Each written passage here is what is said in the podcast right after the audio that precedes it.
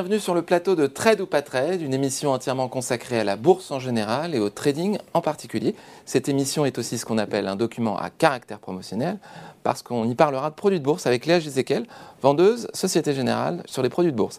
Alors vous l'avez compris, parler trading avec des traders que je vais vous présenter maintenant, qui sont autour de la table.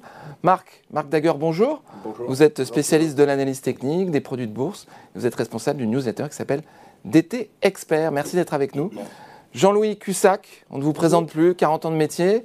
Vous êtes spécialiste euh, bah, de la bourse. hein. Vous êtes euh, euh, responsable, fondateur et formateur au sein de Perceval Finance. Merci d'être avec nous. Bruno Cus, vous êtes euh, une plume hein, euh, et analyste depuis 25 ans euh, dans beaucoup de, magazines boursiers. Vous êtes aujourd'hui rédacteur en chef de la lettre de la bourse. Bonjour Bruno et merci d'être avec nous. Et là, Jézéquel, vendeuse Société Générale Produits de Bourse. Merci Léa d'être avec nous. Alors rentrons tout de suite dans le vif du sujet, car nous parlerons cette semaine d'Alstom, du Brent, du CAC 40, de Rémi Cointreau, de Coca-Cola et de Vivendi. Alors on commence tout de suite avec la rubrique On refait la semaine.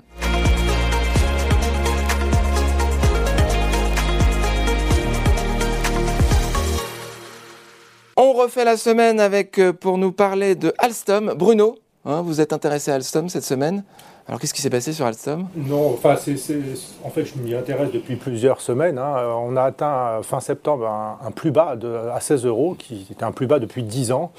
Et à ce, à ce niveau-là, on se posait des questions. On se disait soit il y a une information qu'on ne connaît pas, soit il y a vraiment quelque chose, une efficience dans, le marché, parce que le, groupe ne, valait plus rien, en fait. hein. Ça valait, quand, c'est tombé à 16 euros, ça valait euh, 6 milliards. C'est-à-dire que c'est une grosse décote euh, de 30% sur les fonds propres. Enfin, on pensait que Alstom pouvait faire faillite, grosso modo. Oui, c'était pas du tout le cas finalement, puisqu'on on voit bien que Alstom continue d'engranger engranger les, les contrats. Euh, on a un carnet de commandes énorme de 80 milliards de- de- d'euros qui représente plus de 50 chiffres d'affaires. Et euh, donc on a eu un gros rebond euh, de 40% depuis On ces plus bas. graphique là. Voilà, Ouais. on a eu un gros rebond sur, sur, ce, sur, ce, sur, ce, sur ce plancher. hein, et c'était difficile de trouver des repères techniques d'ailleurs, parce que comme on n'a pas arrêté de baisser depuis, euh, depuis euh, on était sur un plus bas de 10 ans, c'était difficile de trouver des, des, des- des soutiens, mais à ce niveau-là, on, enfin, on se disait qu'il Ah, fallait... C'est intéressant sur l'analyse technique. Est-ce que quand les soutiens sont très éloignés, ils sont encore valables ou on a Justement, à les en cause nous, enfin, quand ça devient très éloigné, on on s'y fie plus trop en fait. On regarde plutôt l'analyse fondamentale. Et c'est plutôt ça qui a déclenché en fait notre intérêt sur le, sur le titre euh, depuis quelques semaines. Et on a vu ce rebond euh, se, se prolonger euh, la semaine dernière et celle, celle- celle de la précédente. Euh, plutôt cette fois-ci pour des raisons fondamentales, je pense, parce que euh, euh, les, les- les craintes de- de- de- de re- d'augmentation de, capital euh, étaient, se- devraient normalement se révéler infondées. On voit que l'intégration de Bombardier, c'est ça en fait qui pose problème chez Alstom. Euh, L'intégration de Bombardier va finalement se passer correctement. Il y a un moment difficile à passer pendant 2-3 ans. Les, contrats étaient insuffisamment rentables. Euh, euh, et, donc, quand ils vont arriver à leur terme, on n'aura plus que des contrats rentables au niveau d'Alstom. Et je pense que les synergies qu'on attend de Bombardier, 500 millions de synergies à l'horizon 2025, vont permettre à Alstom de doubler sa marge opérationnelle en l'espace de 4 ans. Donc on a un fort rebond normalement qui devrait se poursuivre. Alors c'est ça. Ma question, c'est que là, on est passé de grosso modo 16,50 à 22,50. Ça va continuer jusqu'au. Non, voilà, nous, enfin, nous on, on se fixe un, un objectif à au moins à 30 euros. À, Ah oui, 30 euros. ouais, à un horizon euh, 18 Donc un 10 plus 100%. euh, Ouais, ouais, ouais, enfin, sur par- quel horizon, pardon? 10 18 mois. D'accord. Enfin, c'est un peu, un peu le- ce qu'on ce qu'on vise, nous, de notre côté. D'accord. Alstom, un avis? Bah, C'est la plus grosse position vendeuse de la place. En fait, il y a, sur le marché du prêt-emprunt, il y a- il y, a- il y a vraiment beaucoup de, de, de volume à, à- à l'emprunt parce qu'il y a beaucoup de vendeurs à découvert. Avait- alors, je sais pas, n'ai pas regardé ces derniers temps, mais il y avait 17% du capital qui était, qui était shorté. C'est énorme. C'est toujours dès- le cas? Est-ce qu'ils se sont peut-être rachetés là entre-temps non, non, je pense qu'elle doit être encore très importante, mais c'est pour ça que dès que ça remonte, il y a peut-être aussi quand même des rachats à ce moment-là, mais ça va très vite parce que je pense qu'il y en a qui courent un petit peu après le papier, c'est évident. Euh, mais elle a quand même fait des écarts assez incroyables ces derniers, euh, depuis un an. euh, Il y, a- beaucoup de spéculations en effet, beaucoup de, de- de- qui- pensent que ça va aller encore beaucoup plus bas, etc. Les avis sont divergents. c'est- Grosse c'est- volatilité sur en ce Ouais, moment. grosse. Bah, et puis grosse pression technique avec ces, ces- ces shorts. C'est les vendeurs à découvert, effectivement, qui. euh, Très intéressant. Marc, vous allez nous parler, vous, du Brent? Hein Alors, Grosse juste- actualité. Avant hein. de parler du Brent, parce Ah. que oui, Euh, vous on a posé des questions en analyse technique, c'est ma spécialité. Et là, je voulais dire deux choses assez intéressantes. On parle des, su- des supports qui viennent de loin euh, Ouais. quand on est au plus bas. Euh, bon, là, sur Alstom, il y avait quand même un, un- un point bas sur lequel le titre a rebondi. Pour moi, c'est jamais des hasards, en fait, ces choses-là. Parce que parfois, on- si, si on rebondit sur un point, un point bas, ce qu'on appelle nous parfois des doubles bottoms, euh, on ne peut pas par- vraiment parler de hasard. L'exemple le plus marquant qu'on ait là récemment, c'était la paire euh, GBP-USD, en fait, qui était dans un avec tout ce qui se passait en Angleterre, dans un, la, la- la livre était en train de baisser complètement face au dollar. Et euh, le rebond qui a eu lieu, de façon quand même très massive, a eu lieu sur le point bas historique de la paire, en fait. Et je ne peux pas penser que ce soit un hasard, malgré tout. Alors, c'est tout à fait possible que ce soit un reflet euh, psychologique des intervenants, parce que c'est ça l'analyse technique. Oui, des gens qui se disent, on arrive sur ce point bas-là, et tout le monde le sait, c'est ce qui s'est passé euh, sur, sur un, un nombre de double top qu'on a eu aussi sur certaines valeurs. C'est-à-dire quand on revient sur un prix que les gens ont en mémoire, même s'il est ancien, euh, ça peut avoir un effet. Et Tous les opérateurs se disent, si on atteint ce point-là, il y a une probabilité non, non, non nulle que ça bouge. Que soit ça a- le alors, y soit a- ça rebondisse. Il y, a, il y a un peu de ça, mais il y a aussi les intervenants quand, euh, de toute façon, quand on, les- les- nous-mêmes, les journalistes, etc., on parle de- des plus bas historiques, etc. Donc quand tout le monde entend qu'on revient sur un plus bas historique, ça peut avoir cet effet un peu de se dire c'est peut-être là que les gens vont se mettre à, à racheter de manière de... En fait, c'est c'est le biais d'ancrage, si vous voulez. Tout à fait. Euh, quand euh, quelqu'un a mal acheté et qui revoit son prix, il va avoir tendance à se dire bon, ben, j'ai j'ai échappé à la catastrophe, je vais vendre parce que je suis, euh, euh, je suis quitte, on va dire. Ça, c'est c'est vraiment la conséquence d'un biais cognitif d'ancrage. Euh, et c'est pour ça que, par exemple, quand la valeur remonte sur un niveau point haut qui avait été acheté par cette personne précédemment, il y a des chances que ça s'arrête parce qu'il y a des grandes chances que tout un tas d'individus se disent je vais vendre je- parce que je retrouve mon prix. Oui. Voilà. Et après, il y a une redistribution des forces qui se crée. Et ensuite, soit ça remonte, parce que bon, il y a une vraie euh, réalité qui fait que la valeur, euh, elle, a, elle a des perspectives intéressantes, ou elle revient en arrière. Et ça se simplement. vérifie par les volumes, non, généralement? Est-ce qu'on a des surcroîts de Oui, sur oui, mais on peut avoir en effet des retours de volume, etc. Tout à fait. On pourra en parler pendant des heures, mais Oui, on, oui. on a un, un agenda euh, chargé. Donc là, Marc, je Oui. vous relance sur le Oui, Brent, oui, tout à fait. parce que vous aviez, euh, vous aviez une vue là-dessus. Bah oui, euh, oui, c'était un- une des choses qu'on a joué récemment avec pas mal de succès. Euh, le Brent était dans, est dans un biais haussier euh, assez, assez vif depuis quelques années, et là, depuis euh, mars dernier, il est rentré dans ce qu'on appelle une phase de consolidation. Euh, on cherchait un support intéressant euh, pour intervenir à un moment éventuellement sur un, sur un mouvement haussier, et il a rebondi sur ce que nous on appelle un drapeau, le bas d'un drapeau. Euh, donc euh, un drapeau, c'est euh, une phase de consolidation avec deux droites parallèles qui dessinent comme un drapeau en fait à l'intérieur duquel les cours vont évoluer.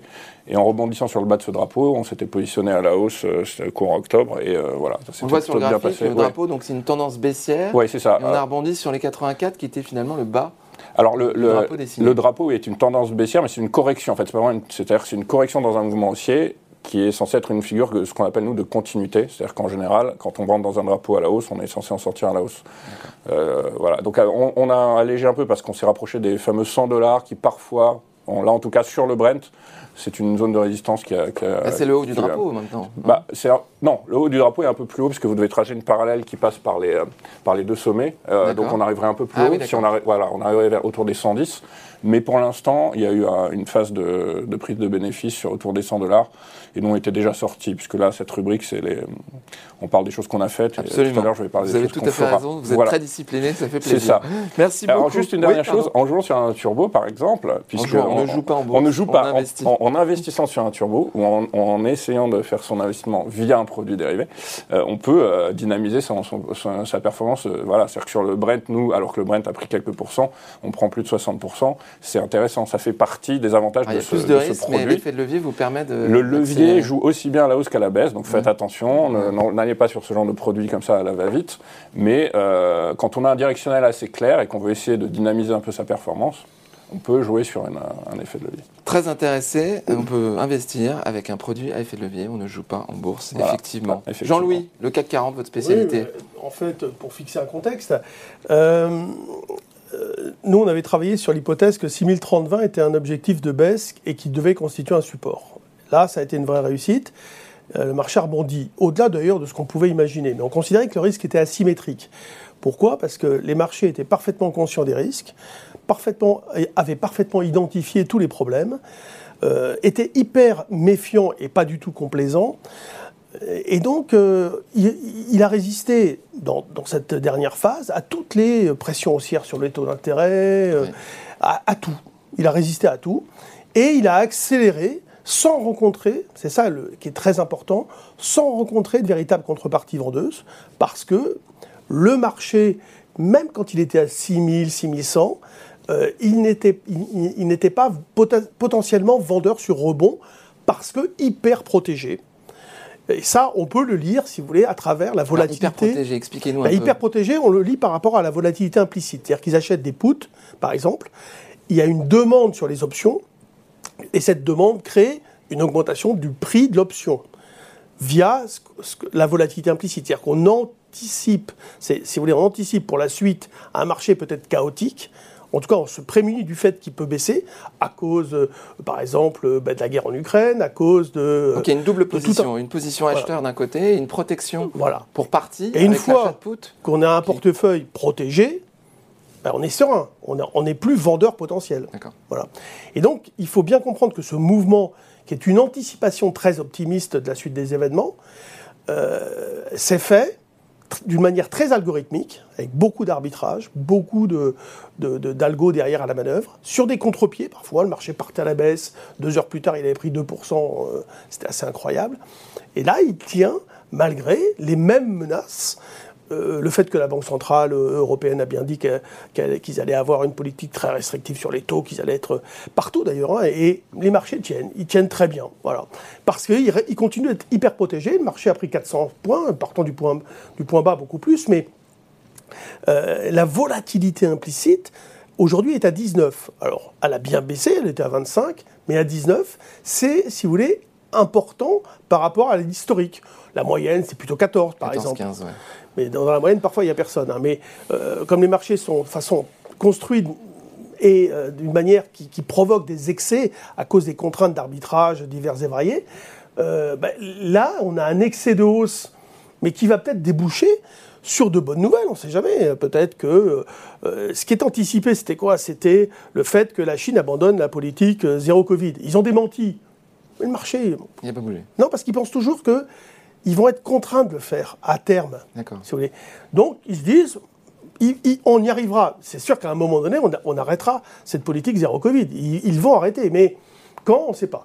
Et puis, il y a toujours aussi l'idée que ben, il y a eu des discussions entre les États-Unis et la Russie euh, euh, pour amener l'Ukraine et, la- et la Russie à négocier. Donc, voilà, le risque est asymétrique parce que on a tout un tas de bonnes nouvelles potentielles. À côté de ça, Ça paraît fragile quand même. oui, mais à côté de ça, vous avez en effet Des sociétés qui sont très méfiants de leur guidance 2023. Ils mettent en avant euh, euh, le- la hausse du coût de l'énergie, la, la hausse du coût des salaires. Et il y a beaucoup de problèmes. En effet, attention, hein, au niveau des sociétés, c'est beaucoup plus complexe. Euh, et surtout, on a des, des- des situations qui sont très différentes en- entre les sociétés. Donc, on y reviendra bien sûr dans les propositions. Mais euh, là, il faut être hyper sélectif, faire très très attention et, et bien regarder euh, parce qu'il y a eu beaucoup d'annonces, euh, que sur 2023, il reste quand même extrêmement méfiant. On va pas dire flou, mais en tout cas, ils s'avancent pas trop éviter les mauvaises sur leurs perspectives euh, à venir. Très bien, merci, très intéressant. Et maintenant, on va passer à la rubrique Le Zoom sur les turbos illimités.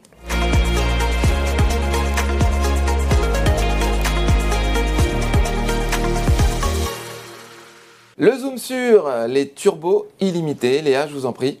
Merci. Thibault. Oui, alors effectivement, on va continuer cette série pédagogique euh, sur les turbos. Il y a deux semaines, on avait parlé des turbos à maturité. Et cette semaine, on va s'intéresser aux turbos illimités. Alors, un bref rappel pour ceux qui ne nous ont pas suivis lors de la première, euh, la première émission. Les turbos, ce sont des produits à effet de levier, c'est-à-dire que leur objectif est d'amplifier les variations de leur sous-jacent.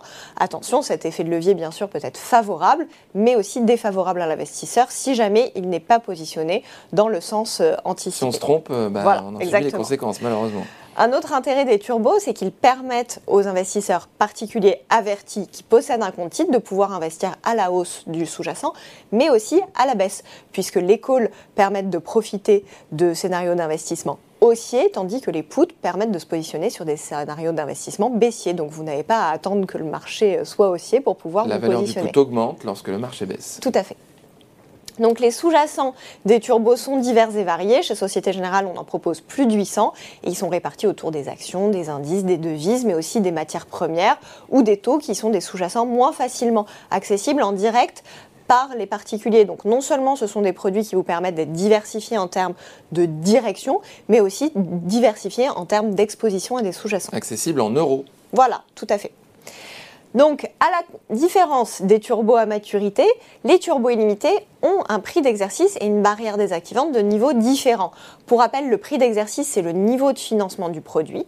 Donc, c'est toute la partie de zéro à ce niveau de financement que la banque finance pour vous et qui permet de créer de l'effet de levier. Finalement, un petit peu comme quand on achète sa résidence principale et que la banque vous prête une partie, ça crée un levier de la dette.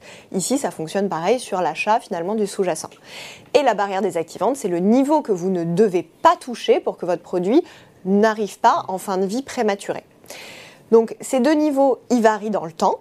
Ils sont différents et ils varient dans le temps. Le prix d'exercice est ajusté chaque jour ouvré en bourse et la barrière désactivante, elle est ajustée une fois par mois. Or, bien sûr, détachement de dividendes ou phénomène de roulement de futur. Alors, pourquoi il y a un niveau qui bouge dans le temps? C'est parce qu'en fait, je vous le disais, le niveau de financement, c'est comme si la banque vous faisait un prêt sur l'investissement sur le sous-jacent. Et comme sur les turbos illimités, on va le voir, il n'y a pas de maturité prédéfinie, on ne sait pas combien de temps potentiellement on peut rester dans le produit. Donc, il y a un effet des taux qui s'applique au fur et à mesure que vous bénéficiez de ce seuil de financement. Donc, or, euh, chaos, c'est-à-dire événement de désactivation. Le produit n'ayant pas de maturité, il peut potentiellement exister pendant de nombreuses années. Et c'est aussi l'un des, des, intérêts des turbos illimités, c'est que finalement, si vous avez un, scénario directionnel, mais où vous n'avez pas forcément un horizon de temps vraiment défini, avoir une maturité illimitée vous permet d'être beaucoup plus souple euh, dans votre money management sur, euh, sur cette position. Tout en ayant conscience de l'impact des taux, évidemment. Exactement. Qui va dégréver la valeur du produit. Marc, vous voulez rajouter quelque chose face à un spécialiste des produits de bourse Oui, justement. mais non, parce que c'est aussi non, mais c'est bien, c'est un utilisateur. Bien sûr, bien sûr. Étant un grand utilisateur, je voulais rajouter une petite chose que vous, avez parlé il y a deux semaines des turbos à maturité. Euh, certaines personnes, ce que j'en ai, moi, beaucoup de clients turbo, euh, ont un peu peur de cette barrière euh, qui évolue, parce que déjà, pour eux, la barrière, c'est c'est le risque maximum. Maintenant, il faut savoir que sur un turbo illimité, si vous êtes dans le bon directionnel, l'évolution de cette barrière, même si elle est infinitésimale, elle joue un petit peu en votre faveur. Puisque euh, plus on s'éloigne de la barrière, plus le levier diminue si la barrière suit un petit peu votre mouvement, quelque part, vous récupérez un tout petit peu hein, un effet de levier. Donc il ne faut pas penser que euh, ce soit forcément un mauvais choix euh, en fonction de... Voilà. L'intérêt, bien sûr, aussi de ces produits, c'est que comme la barrière n'est pas au même niveau que le prix d'exercice, en cas de désactivation, il, y a une valeur de remboursement potentielle qui peut aussi permettre d'alléger euh, le côté désactivation sans aucun remboursement. puisque ces produits ont bien sûr un risque de perte du capital, que ce soit en cours de vie ou à l'échéance. Parfait, très clair. Merci beaucoup Léa. Merci. Maintenant, on va passer à la rubrique le coup de cœur des traders.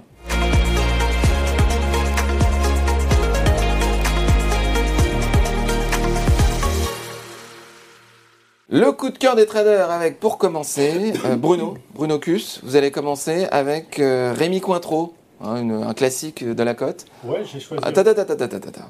Vous avez 60 secondes, donc il faut attendre que le chronomètre soit mis en place. On va y aller, c'est parti. Rémi Cointreau, parce qu'on a atteint un support qui avait été atteint en, juin dernier à 155 euros et on a rebondi dessus. Euh, il y a eu un reflux du, titre suite à la dernière publication semestrielle. Le, la direction, le chiffre semestriel était excellent, hein, croissance de 34%. La direction a simplement dit on va avoir une normalisation de la consommation après deux ans de, fort rattrapage. Ça a inquiété un petit peu les investisseurs, mais enfin, les fondamentaux restent vraiment excellents. On a une société qui a un fort pricing power et aujourd'hui, je trouve que enfin, c'est vraiment l'essentiel euh, euh, pour, pour une entreprise de pouvoir défendre ses marges. Et c'est le cas de Rémi Cointreau, une forte présence sur le cognac et, donc euh, des, marchés américains et chinois qui sont très demandeurs de, ces produits-là.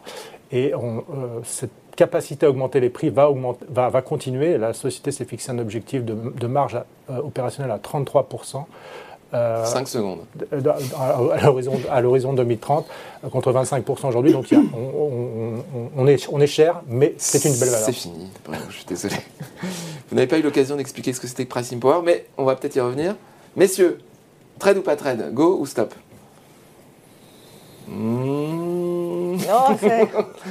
Alors, nous avons un go ici et nous avons un stop. Ah bah oui, mais là, il n'y a plus de débat. alors, vas-y, Marc. Vas-y. Euh, alors moi, ma spécialité, c'est le technique, donc je regardais le graphique. J'étais un petit peu mitigé comme, comme Jean-Louis sur d'autres- pour d'autres raisons, mais euh, le, le- le discours fondamental, euh, Bruno, je le, le connais très bien.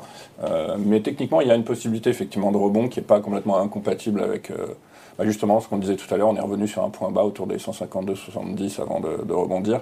Et, euh, et ça peut donner une configuration de, de rebond, en tout cas à moyen terme, qui, qui pourrait être intéressant. Très bien. Jean-Louis? Oui, non, mais c'est vrai que la situation est, est bonne euh, sur le plan technique. Le, le- le fait est que euh, quand les sociétés comme ça accumulent du retard, euh, c'est pas sans raison non plus. Donc, euh, bah, c'est c'est un peu le but aussi de, de- de- de notre rôle aujourd'hui, c'est de trouver des, des valeurs qui ont peut-être du potentiel par rapport à l'indice.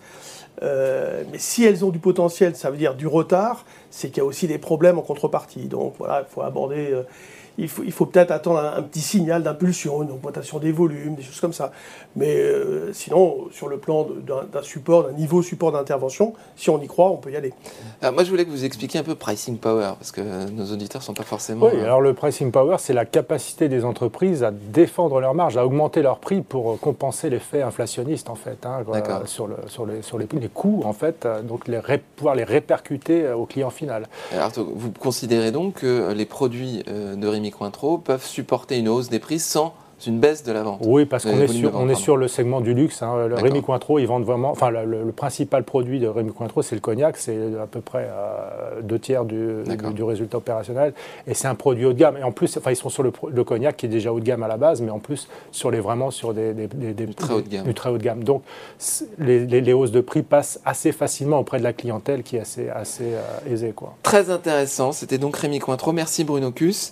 On va passer maintenant, euh, on reste dans les boissons, hein, mais euh, plus euh, mainstream, là, on va dire Coca-Cola Ouais. avec Marc. Ouais. On remet le chronomètre. 3, 2, 1, c'est parti Marc.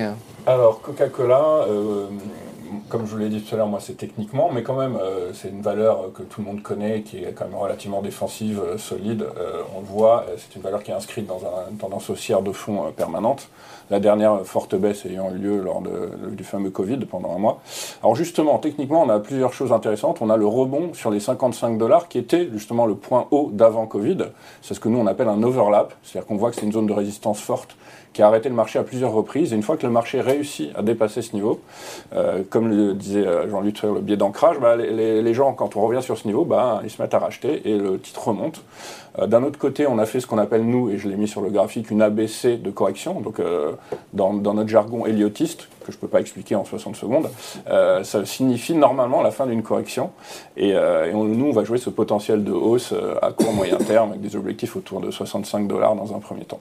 Parfait. Euh, Bruno, Jean-Louis, qu'est-ce que vous en pensez? Vos petites. Hmm c'est un oui. Ah, mais il n'y a que des oui aujourd'hui, c'est incroyable. Bruno, je vous donne la parole. Oui, j'avais une petite réserve uniquement par rapport à, à l'endettement. Enfin, je, Ouais. c'est- il y a- je trouve que l'endettement est un peu élevé. Alors, Dans euh, un contexte de hausse des ouais, Dans taux, un contexte de hausse des taux, voilà. Euh, Mais bon, euh, voilà, la société, elle distribue pas mal de dividendes. hein. Elle a encore augmenté son dividende de 14%.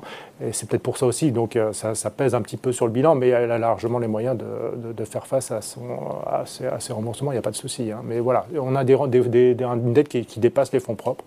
D'accord. Euh, c'est pas anodin quand même. moi, voilà, c'est un peu ce que. Mais, mais sinon, sur le reste, voilà, on est sur un segment défensif, une société qui arrive à, à augmenter ses prix aussi. hein. On, a, on a vu sur les derniers résultats et qui, qui fonctionne très bien. Donc, euh, C'est pas que des boissons d'ailleurs, Coca-Cola. hein, C'est c'est toute la. Ah oui, il y a, oui, énormément Euh, de marques à l'intérieur. oui. Très bien, Jean-Louis, vous étiez aussi euh, plutôt favorable à ce scénario. Oui, bah écoutez, de toute façon, si on veut continuer de jouer euh, la- la- les marchés américains. Investir. Ah, euh, non, mais oui, d'investir, mais de jouer la hausse, quoi. De, de- de- de- D'investir à la hausse, oui. L'idée d'acheter du coca, alors peut-être sur des petits replis, des choses comme ça. euh, Mais Coca-Cola, il y a un côté symbolique. C'est la valeur de, Bah, de grande c'est pas une consommation par excellence. euh, voilà, Ouais. euh, tout le monde connaît Coca-Cola, tout le monde, c'est une marque qui est connue dans le monde entier, dans des endroits perdus. on peut considérer quand même qu'il y a une forte résilience. donc c'est des valeurs à acheter sur des replis systématiquement. en Là, on est sur un, sur un consensus. C'est pas, c'est pas si souvent. Merci beaucoup, Marc. Et pour terminer, Jean-Louis, vous allez nous parler de Vivendi. Vivendi, on regarde le chronomètre. Eh bien, c'est parti, Jean-Louis, c'est à vous. Donc voilà, un petit peu comme sur euh, Rémi Cointreau, moi j'ai essayé de trouver une valeur euh, qui offre d'abord du, rendement Euh, un côté spéculatif avec Bolloré, on ne sait pas trop ce qui peut se passer. là, ils ont racheté par exemple leur propre titre, ils ont arrêté, mais euh, elle a commencé à, progresser. Elle est très en retard par rapport à l'indice CAC 40. Alors, très en retard, pourquoi, etc. C'est toujours la même chose. Euh, il, y a certainement des, raisons, il y en a, on peut pas rentrer dans le détail, mais. euh, et elle est dans une situation, si vous voulez, d'aller chercher bah, une zone peut-être autour de, de 10 euros, pourquoi pas. Et donc, le risque me paraît faible. Euh, Il y a des mouvements sur le capital qui vont se mettre en place, et DITIS ça peut être vendu, etc., euh, splitté. Euh, voilà, c'est un dossier qui me paraît intéressant, représentant un risque modéré dans une perspective long terme, quoi qu'il se passe sur le marché, parce qu'elle ne pèse pas trop lourd dans le CAC, donc elle ne sera pas non plus massacrée. C'est fini, 60 secondes. Alors, qu'est-ce que vous en pensez Bruno, Marc? Oh, c'est- pas possible. Trois valeurs, trois go, Ouais, tout est vert. Attention quand même. Hein. Alors, Bruno, Non, je suis d'accord. euh, enfin, même, enfin, on voit qu'il y a effectivement un, un support intéressant, mais euh, sur le plan fondamental aussi, il y a une forte décote euh, sur, sur l'actif net réévalué, hein, parce que quand on, si on vendait tous les, Vivendi tous les actifs euh, à la découpe, on, on- on a une décote de 50% sur l'actif net significatif. Donc c'est très, important, d'autant qu'il y a cet aspect spéculatif qui peut intervenir euh, assez rapidement, puisque la société euh, Vivendi euh, va annuler ses titres, elle a dit qu'elle annulerait ses, ses- ses titres autodétenus, euh, ce qui fera mécaniquement passer Bolloré au-dessus de 30% du capital euh, avant un an. Et donc euh, Bolloré sera... Et augmentera le bénéfice net par action Non, mais ça sera, enfin, c'est surtout que Bolloré sera obligé de lancer une OPA sur, le, Mmh. sur, le, Ah oui. sur, le, sur la société, normalement. Donc... euh, Ouais. euh, D'ici un an, on peut s'attendre à, à une opération sur le capital de De Vivendi. l'actualité en tout cas. Très intéressant. Marc Oui, mais je suis assez D'un point de d'accord vue technique. Bah alors, oui, alors techniquement, Jean-Louis a dit quelque chose de très juste, c'est cette notion de rattrapage que j'ai vérifié très très souvent par rapport au CAC, etc. Des, des- des valeurs qui ont été un peu plus massacrées ont tendance à, à avoir un- un- une volatilité plus importante derrière. Euh, et ce qu'a dit effectivement Bruno euh, sur le- sur l'histoire de Bolloré est également très intéressante. Euh, si on a un risque d'OPA, c'est sûr que c'est pas ça va pas jouer en défaveur des, des cours euh, si on veut investir sur la valeur. Bien sûr, bien sûr. Mais Jean-Louis, vous, l'OPA, vous étiez plus circonspect? Oui, parce que je pense qu'il y aura, il y aura peut-être moyen d'y échapper, mais euh, de toute façon, il y, a- il y a tellement de sociétés dans le Gameloft, euh, etc., qu'il peut se passer des choses à tous les niveaux, des splits, des... euh, en effet, la- la- annuler le- les actions autodétenues fait évidemment monter la participation de Bolloré, mais aussi monter la participation des actionnaires minoritaires, si vous voulez. Hein, on, a, on a moins d'actions, donc moins de, de, de valeur à se partager sur un nombre d'actions important. Donc non, c'est bien. Le risque me paraît très modéré par rapport à la situation euh, actuelle. Ok, parfait. Merci infiniment. Et maintenant, nous allons passer à la rubrique quiz.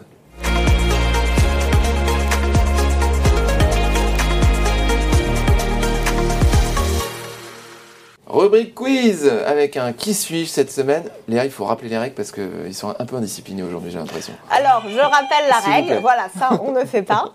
Donc, je vous donne la question et je cite les trois réponses possibles. On attend la fin de l'énoncé des trois réponses possibles avant de buzzer sous peine de disqualification imminente. Sur la question. Alors, On vous demandera pas de sortir de la pièce. Première question. Je viens de racheter une entreprise. Dans la foulée, j'ai décidé de licencier le PDG ainsi que le directeur financier et la directrice des affaires juridiques. Je suis réponse 1 Bernard Arnault, réponse 2 Elon Musk, réponse 3 Vincent Bolloré. C'est Bruno. Elon Musk. Exactement, effectivement, il fallait vraiment euh, être en vacances euh, sans Wi-Fi euh, pour avoir loupé cette information.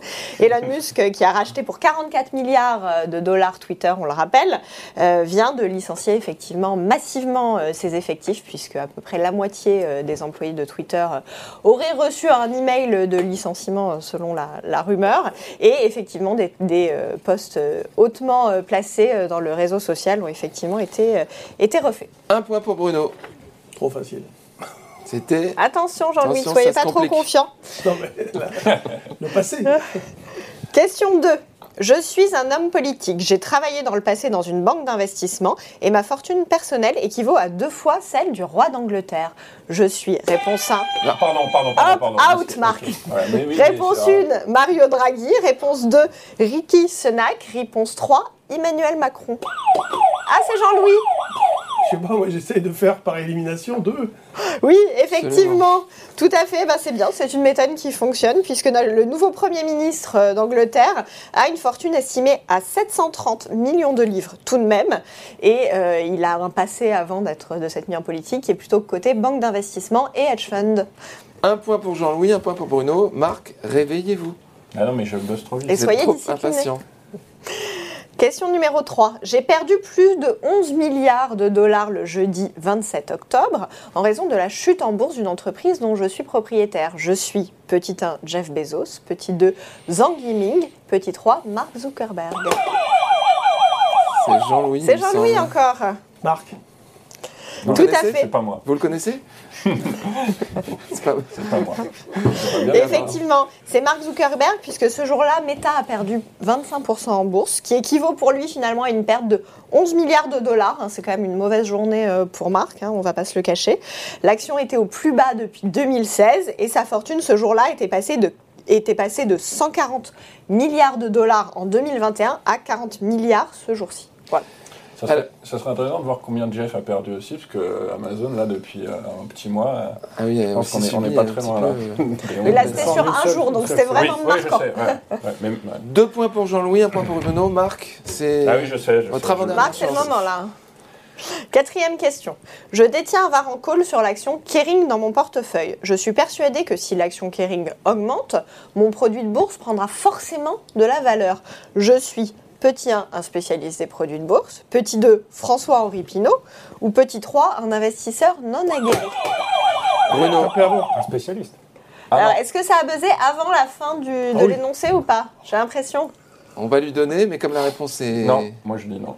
Alors, je- Un Bruno, j'ai pas entendu Un là. spécialiste des produits? Non, faux. Moi, Marc, c'est Un pour vous. investisseur non aguerri. Exactement, c'est un investisseur non aguerri à parce qu'il est la volatilité Voilà. et de la valeur tournante. Il est sur un var en call, donc effectivement, si l'action Kering monte du côté du scénario directionnel, il est dans le bon sens, donc il a quand même une forte probabilité que son produit augmente, mais un varant ne fonctionne, ne varie pas, sa valorisation ne varie pas qu'en fonction du scénario du sous-jacent, il varie aussi en fonction de la volatilité implicite sur le titre et de la maturité du temps qui reste jusqu'à la fin de vie euh, du produit.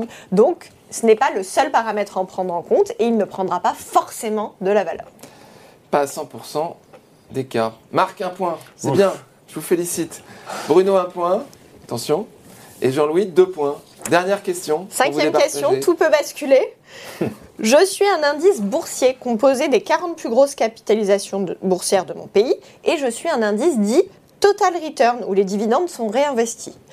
Qui suis-je? Petit 1, le DAX, petit 2, le S&P, petit 3, le CAC. Ah, je sais pas. Ouais. Le DAX. bah oui. Bravo. Effectivement, le DAX, donc la subtilité, c'est qu'avant Oui. c'était le DAX 30 et qu'il est passé au DAX 40 en 2021, c'est assez récent. Le S&P, quant à lui, bien sûr, c'est les 500 plus grosses capitalisations des États-Unis et le CAC regroupe bien 40 valeurs, mais pour autant, c'est un indice qu'on appelle price return, c'est-à-dire que les dividendes ne sont pas réinvestis. Comme la plupart des indices internationaux, Tout le DAX étant une exception. Merci beaucoup à tous. Donc victoire de Bah, moi, Égalité. Ex aequo. Bah, entre Bruno. donc c'est moi qui ai gagné. Voilà, Ex entre Bruno et. Jean-Louis. Marc, merci de votre participation. Vous ferez mieux la prochaine fois. Ouais. Merci de votre attention pour cette émission. Si vous aimez l'émission, vous pouvez cliquer sur like sur euh, nos réseaux sociaux. Et à la prochaine fois.